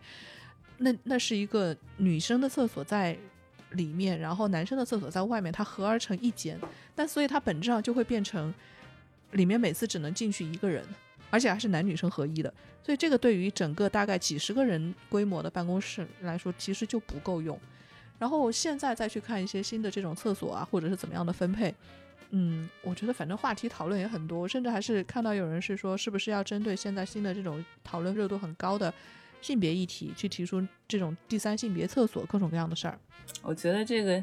议题稍微略超前了一点点吧，就是在现实中间都没有几个人。会很有自信的宣告他自己的取向啊，都是停留在八卦啊，或者说呃背后说笑的这个阶段，就是所以他这种环境下面很少有人就是很自如的表示自己的那个存在的，更别提他去提这个要求啊，他可能就是还是变成大多数人是比较安全的一种方式。在我的角度上来看的话，因为我们是做设计的嘛，嗯。然后，不论是呃公共厕所的设计，还是私人空间的这样一个厕所的一个设计的话，其实日本我真的觉得在这方面做的还蛮好的。他们总是在一些很奇妙的一些细节方面非常非常的讲究。对，比如说，嗯，残疾人停车场，我们可能就叫残疾人停车场，但他们可能他们就会觉得残疾人这三个字已经深深的伤害了这份人的心灵，所以不能叫用残疾人来称呼他，要用出行障碍者的停车场。以及刚刚说的第三性别厕所，他们也不会说是第三性别厕所，而是会就叫成多功能厕所。多功能厕所的话，会不会有那种哺乳的妈妈说，以为说这个是可可以去的呢？不会吧？会把哺乳室也分出来。在我们做设计的时候，做的时候就是男厕所、女厕所、多功能厕所、哺乳室。在最近的日本的这个法律规定啊，你做厕所的时候要带这些空间，用来方便。每一个人来使用它，那它多功能的这个呃洗手间，它也并没有说宣告说是专供那个第三性别，它说的很模糊。那会不会比如说我进去化个妆也可以用它呢？哦，确实，你你只是进去化个妆也可以用它，因为它是单独出来的一个空间，它不是说在男厕所或者女厕所之内内部。你是妈妈的话，它里面会有哺乳台，会有厕所，会有洗手台，甚至还会有一些，比如说如果是在医院里用的话。它会有一些专门的一些医疗器械在里面，这样子。那它这样子的是已经是一个很普及的状态了，是吗？就是还是说在公共场合是这样子的配备，还是说在这个私人的企业，你的厕所它已经化成了多个这样的空间，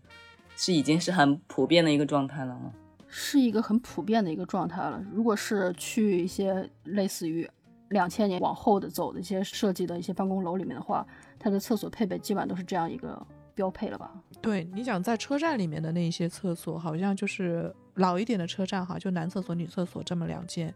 然后现在新的，像我们上次写的那个涩谷区的公共厕所项目，它基本上每一块至少都分成三块，一个男一个女。然后刚刚王英说的那个多功能厕所，然后里面它那个我印象很深的就是它除了有什么那种挡人镜子啊、水洗手台啊，然后男性、女性那些都会有。无障碍设施都会有，它还提供了一个人工膀胱的一个什么辅助设备。这个我看到都是在公共空间里面，它倒不是一个针对医院或者是哪一些设设计的时候会去做这些，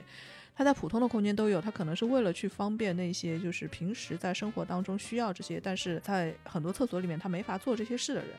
其实这些不仅仅是在办公空间哈，你想在一些商场里面，现在很多这种配套服务都越来越多了。它可能是给人去建立更好的关于公共空间或者关于这个商场品牌更好的一个印象。也许在未来真的能把这些需求好好列出来，然后实现的，可能还会挺拉好感的。我觉得职场上 还需要一个东西叫，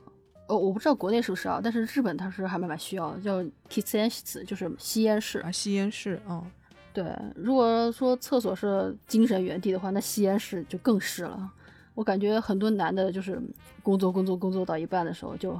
哎，觉得一定要去吸根烟啊，就跑到吸烟室去，大家稍微轻松一下，交流一下，然后再回来这个样子。现在办公室里配这个的多吗？就是我我看到很多中央空调嘛一开，然后他们也没法去吸，都是要到外面露天的地方。对，特别是现在肺炎这个问题，基本上都是不允许在。就是室内，就是你即使配备了什么吸烟室，最后还是要去要去楼下呀，去空旷的地方去吸烟这样。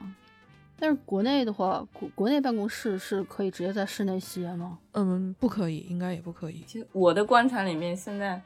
零零后啊或者怎么吸烟的都不是那么多了，你们发现没有啊？大家吸电子烟吗？算一个替代品？也不是，就像白酒没有人喝了一样。就年轻人没有那么爱喝那种感觉。我刚刚到北京来的时候，我们传媒行业的，我看那都基本上人手一根烟，女生也吸烟，就是吸烟的样子还蛮酷的。但现在好像就很少了，真的很少了。毕竟他们是捧着枸杞茶养生的一代人。对，毕竟大家都惜命啊。我其实还有一个一个观察，也是嗯，我们自己这边小组有时候大家在讨论的时候，觉得办公室的会议室。不太够用，对于很多需要去讨论一些企划、讨论一些这种新方案的这些团队来说，很可能他们会希望有一些这样的经常能够聚到一起去聊一聊的地方。很多现在新的办公室里面，就是说希望给大家这种办公空间，但是好像我们自己平时去其他公司采访的时候，也会需要去申请这种采访的房间。蛮有意思的是，很多大公司这个采访房间或者是说这个会议室排的非常紧，就是。会议需求很多，但是排不下来。然后我就会看到有些会议室里面密密麻麻写了各种各样的日程。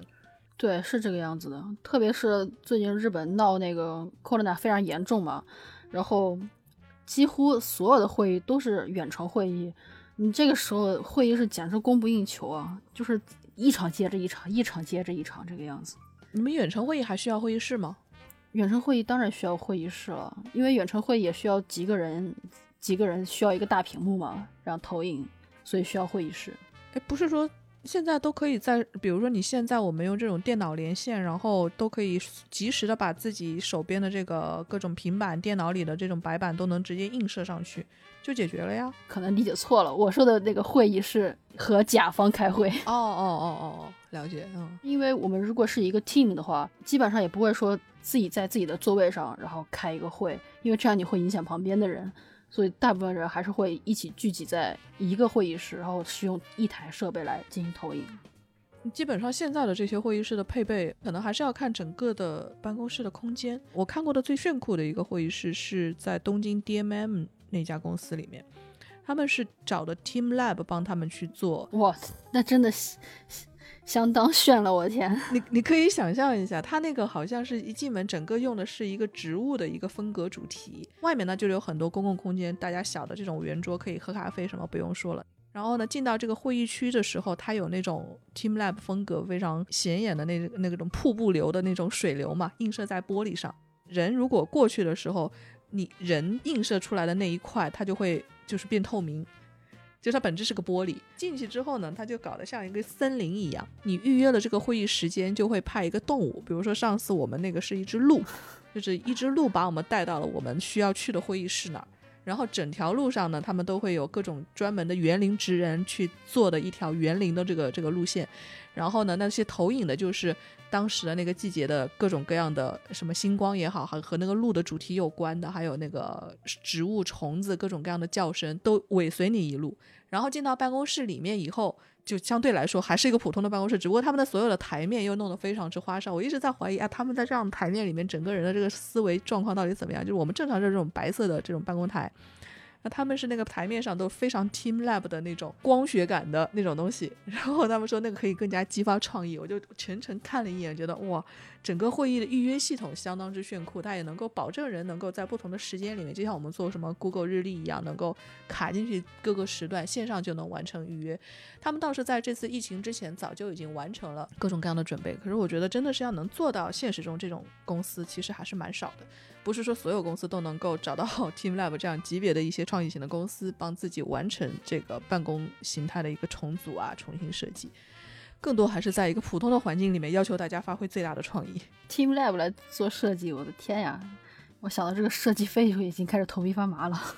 嗯，但是像这种其实也是有一些问题。记得有一个咨询公司的朋友就跟我说，他说他们公司也是采取了这种开放式的办公工位，就是每个人不再是固定工位了，每个人都是活动工位，大概会规定一下什么样的组会在某一个什么样的区域内，保证你们的充足交流。但是如果你想要去跟其他的组去交叉的有一些沟通，这个时候就可以去自由组队，然后自由找座位。但是这个带来的问题就是说，可能有一些相关的个人物品，以前你就可以留在办公桌或者是自己的工位上，但是因为采用自由工位这种制度，所以每天你得把自己东西给收拾干净带走。从那以后，他就每天带了一个大背包，装着他的笔记本电脑，每天开始通勤上班，然后每天要去办公室去很早去抢一个自己他认为他看准的好位置，反而把上班变成了一件非常怎么说呢，就是要去想很多东西，然后去竞争内部竞争的事情。确实，我有一个朋友也在一家建筑公司上班嘛，他那边就是说是自由席位，然后我看他每天都很苦，因为他女生一定要穿皮鞋或者是高跟鞋上班嘛，他就很想在办公室放一双拖鞋，但是现在已经没有办法放拖鞋了。嗯，就是反而挤压了个人自己的那些杂物的空间。对，而且像自由席位的话，对于做设计真的是非常苦啊，你的那个笔记本又很重。你现在就不得不每天都得背着笔记本，然后还得背着你所有的图纸，你不能把它放在你的位置上，这个样子。我不知道为什么大家会想要用这种方式去鼓励一个所谓自由的这样的一个氛围，但是真的是看起来还蛮苦的。可能原先是用于更多的需要每个人去分隔工位的这个空间，他把它用自由席位的方式可以把这个空间给缩小，然后用了很多公共空间的区域，让这些新的可自由交流的区域变大了。但实际上。大家可能还是需要一个自己的空间的，就是真正在工作的需求上来说，对，像日本的话，它可能也是为了打破这种上下级的这种固有的观念，所以给它搞的就是好像很自由的样子，但其实蛮不方便的。说实话，打破这种呃等级也好，或者说屏障也好，这些东西靠这些花招有什么用呢？其实是没用的。这个等级一直是会有的，其实还是，尤其在日本，性别之间都是有一点点偏压抑。那你说这个等级呢，那就更加是一个不是那么轻松能够化解的东西。对啊，而且你想，即便在大通的格子间里面把这个等级想要打破，让老板跟员工坐一起，那就像王毅，你看你们科长坐那边，你们你们多不爽。我觉得可能有时候还是把老板们塞到小隔间里会好一些，大家都方便，有他有自己的空间，把权力关在牢笼里吗？让自由的空气飘荡在外间，只把老老板一个人关起来就可以了，其他人都会很自由的。对啊，对对啊，对啊，老板其实也不太愿意这样子跟着一堆人这么混在一起吧，他想混也混不进啊，打成一片哪那么容易打成一片，还要花时间去做样子，本身就是两个不同的阶层，是不同的。这种思考方式，你比如说王一的老板天天想要，就是就是想要让大家在按时按点工作，但是这个东西本身利益就是对立的嘛。对，所以我们老板也从来不跟我们一起吃饭了，倒是。你看这种各种小心思，根本不是我们有时候说啊，这个办公需求真正产生什么样的变化，这都是在一些细节里面。不知道有没有公司能够真的体会到这些细节。我是觉得今年疫情的关系，很多人不再拘泥于一个大的办公室的概念，很多人都是说在任何地方都能工作。尤其是像我们这个行业啊，就是媒体的这个行业，对办公室的概念更加淡漠了。就是说实在的，我们原先对于一个办公室的认知和情感认同，可能就没有像普通每天要去坐班的人那么强烈。我们本身就是一个随时随地就是跟着电脑，或者是跟着我们自己采访的这个采访对象，都是随时要能打开开始工作的这样的一个状态。然后你真的是要说固在固定在一个职场里面，我们可能感受没有那么深。所以，我们对于很多职场的这些观察和判断，我们觉得没有一个固定的能够反映出某一种确定的这种趋势的一个表达。大家的需求都是很多元的。你真的是一家公司如何去好好的去体会到员工的需求，然后把它给反映出来，这真的是取决于这个公司自己有多少的实力，还有他们能够做多少的事情，然后他们选在了一个什么样的位置，他们周边的这个物业到底怎么样。员工的选择权真的很少。确实，员工选择权其实。怎么说呢？也你也不能说是公司就确实可以满足每一个员工的需求这个样子，肯定也是会说啊，我们公司可能要做一些什么改变，大家举手表决这个样子，然后再还是小少数服从多数这个样，所以能满足每一个人的需求是不太可能的一件事情。我还是蛮羡慕二位可以随便就是自己选择自己的工作工工作场所这样。哦，那你那你一定是个错觉啊？真的吗？对。不当然是你平时在在办公室还是在你自己，比比如说家里或者什么其他地方工作更多啊？啊，我在家里工作的时间更多一些。那家里面其实工作要求那个条件要求还蛮高的，你好像什么时候都能工作，但是其实你是随时都可以被吊起来工作的一个状态。就是它比较碎片一点嘛，就是东一下西一下的时间会比较多。对，那你要整段完成工作时间，就是要自己有那个计划才行。对的。就是看起来是一个自由一点的这种这种工作方式，但其实所谓的自由，它的代价就是你七乘二十四小时随时待命这种感觉。我记得以前最早的时候，我刚入职的时候，我们当时是手机不允许关机的，就是说生怕有什么样的新闻或者是一些紧急事件被你漏掉。哦，那你们可能是因为职业的问题吧？像你们如果突然间发生什么事儿的话，当作为记者，当然是一定要是第一时间开始反应。但是像我们这种从业者的话，我记得就是。今年特别是呃日本自诉的这两个月，待在家里面，哇天，这就是天堂呀！就是我真是恨不得再回去自诉两个月这个样子。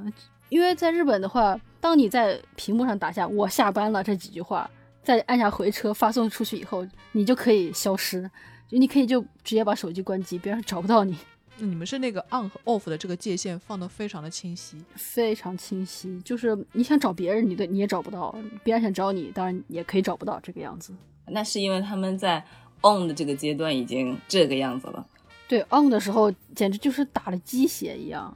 呃，已经用尽了全力了。那然后你还想在 off 的阶段里面再把他们拎起来，那就是有一点点。赶尽杀绝的感觉了，就不能这样。对啊，其实真的是，你看啊，就偏自由性的这种行业，就是大家各有各的苦衷。你们是那个 on 的状态，要特别特别的紧张。那这种没有随时 on，但其其实本质上都在 on 的这些这些职业人呢，我今年我们遇到的一个比较大的问题是，比如说以前我觉得如果在家里不能好好工作的时候。我会选择去一些咖啡厅，或者是怎么样，看起来好像是一个多么美好的工作状态，是吧？但其实并不是，就是进到咖啡厅里面，你要去寻找一个有有插座的地方，没有那么容易。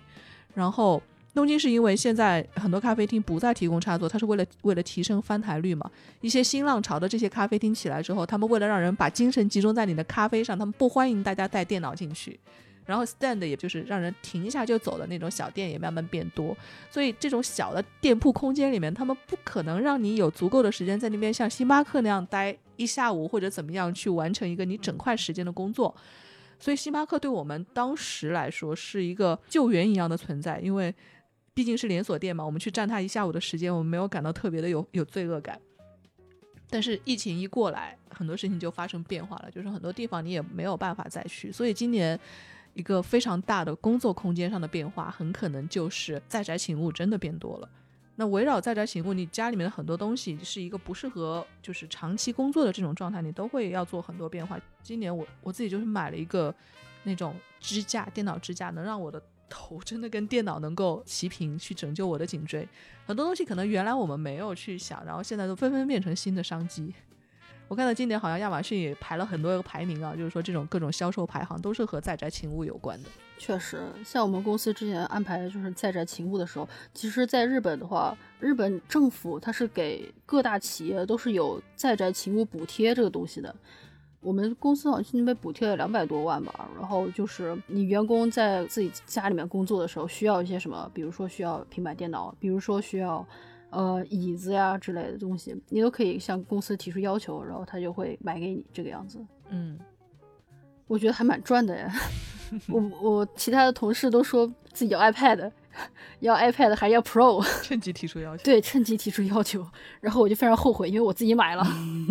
我们好像没有遇到过这样的补贴哈。嗯，对，可能是也是因为远程工作现在也是越来越多了嘛，特别是一栋楼里面交叉感染实在是太多了。那又有补贴，又可以在家办公的话，那就爽翻了。就基本上大家都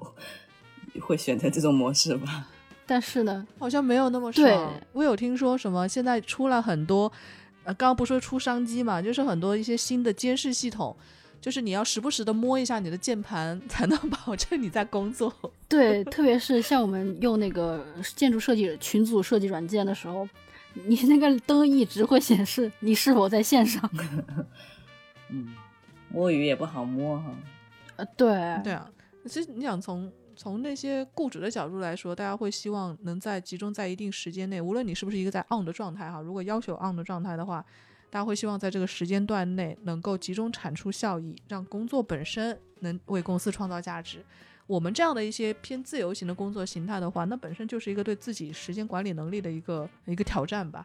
所以你说现在。这些工作的这些 work style 发生了什么样的变化？我觉得以后可能是空间会越来越越多元化，大家可以去选择自己什么样的工作状态。尤其是今年这一段疫情对很多工作产生一些这种影响之后，大家会发现啊，原来我们认为不可能的这些工作状态其实是可能的了。像我们今年想要采访一家公司，我们等了一年了，都还没有采访完，因为他们在宅了整整一年，他们整个公司都每周只上班两到三天。业务居然还能够正常运转，他们还在不断的推新品、做营销，这些事情以前你都会觉得是不可想象的事。还有人会觉得，我以前可能只有在一个地方工作，才能去和身边的朋友或者是说客户去联系。但是现在你不得不在远程的时候，大家也习惯了，也找出了新的合作方式。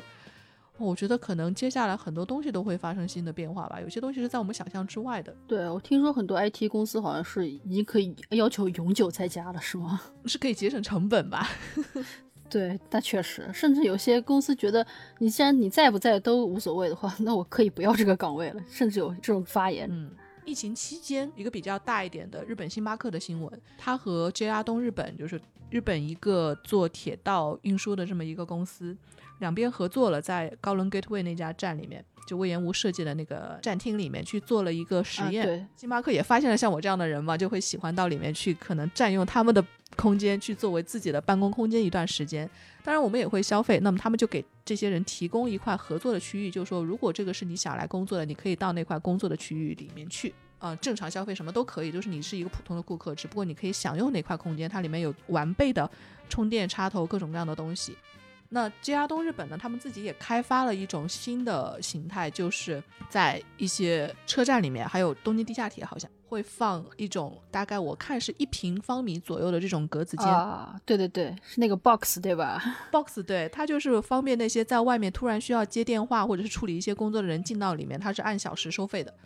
然后也是各种功能完备，它可能就是为了去改变一些就是可能需要在外部空间需要立刻进入工作状态的人，所以你看很多东西都开始变化了。我觉得以后的工作状态可能不仅仅是把我们的很多想法固定在某一个空间里面，一些新的办公空间也会渐渐出现。但是我感觉啊，在日本，嗯，做出最就是最顺应这个变化潮流就是 IT 界了，因为 IT 界确实是可以无纸化、信息化，然后拿了一个笔记本电脑就随时随地可以开始办公。但是像很多，比如说。一些制造业，因为我接触的都是跟建筑有关的这些制造业啊，嗯嗯，然后制造业的其实也很难说是完全远程办公，而且我们做建筑的话，也是其实上司是不愿意让大家是远程办公的，他觉得这样子对于小组讨论来说都不是很方便，甚至是说是有时候你讨论到一半的时候会 sketch，但是你人不在这里的话，画图也很麻烦，很不方便。虽然我们远程办公了一段时间，但是后来渐渐渐渐的，大家又还是回到了办公室里来。除了我，我这个异类，我还是每天都很想远程办公。